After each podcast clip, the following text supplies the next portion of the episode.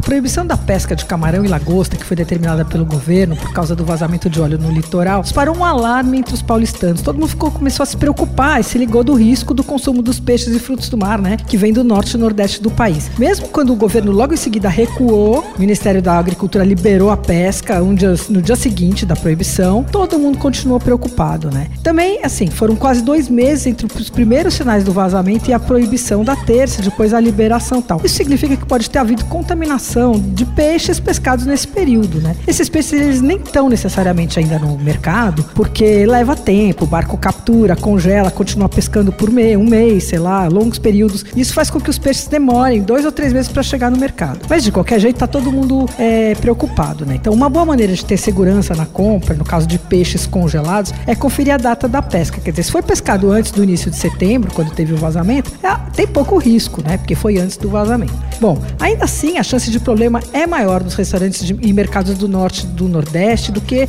aqui em São Paulo, porque lá eles consomem peixes locais. Aqui, a grande maioria dos pescados vem do sul e do sudeste do país. Vem principalmente de Santa Catarina, onde tem o maior porto pesqueiro nacional, que é o de Itajaí. Também vem uma boa parte de, do Rio Grande do Sul, do Rio Grande. E aí tem alguma coisa que vem do litoral de São Paulo, do Rio e do Espírito Santo. Eu fiz um levantamento na, no site da CEAGESP, que é a segunda maior feira atacadista de pescados da América Latina, para ver a procedência dos peixes mais populares aqui nos restaurantes e, e, e nas casas, nas feiras tal, o comércio aqui, para ver o, o, que, que sai do Ceasa dali, né?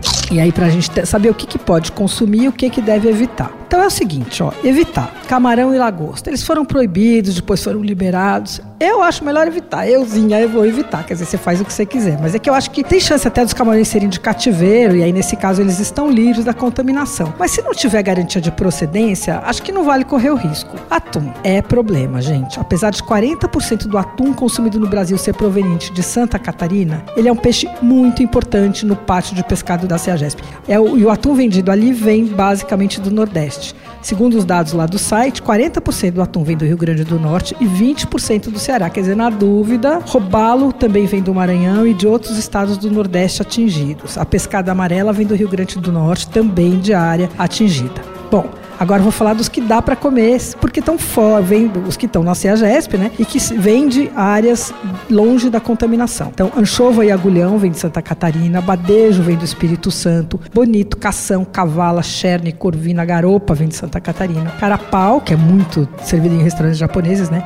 Santa Catarina e parte de Angra, linguado do Rio Grande do Sul e Santa Catarina, lula vem do Rio, ostra, geralmente de Santa Catarina e Cananéia, polvo do Sul e Sudeste, sardinha do Sudeste. E vongole, que também é chamado de berbigão, vem de Santa Catarina. Salmão não tem problema, quer dizer, não tem esse problema de contaminação por óleo, né? Tem vários outros, porque ele é criado em cativeiro, tem um monte de piolho, é tratado com antibiótico, é alimentado com ração, tá? mas isso é outro assunto. Então o salmão vem do Chile, tá livre do vazamento de óleo. Você ouviu Por Aí. Dicas para comer bem com Patrícia Ferraz, editora do Paladar.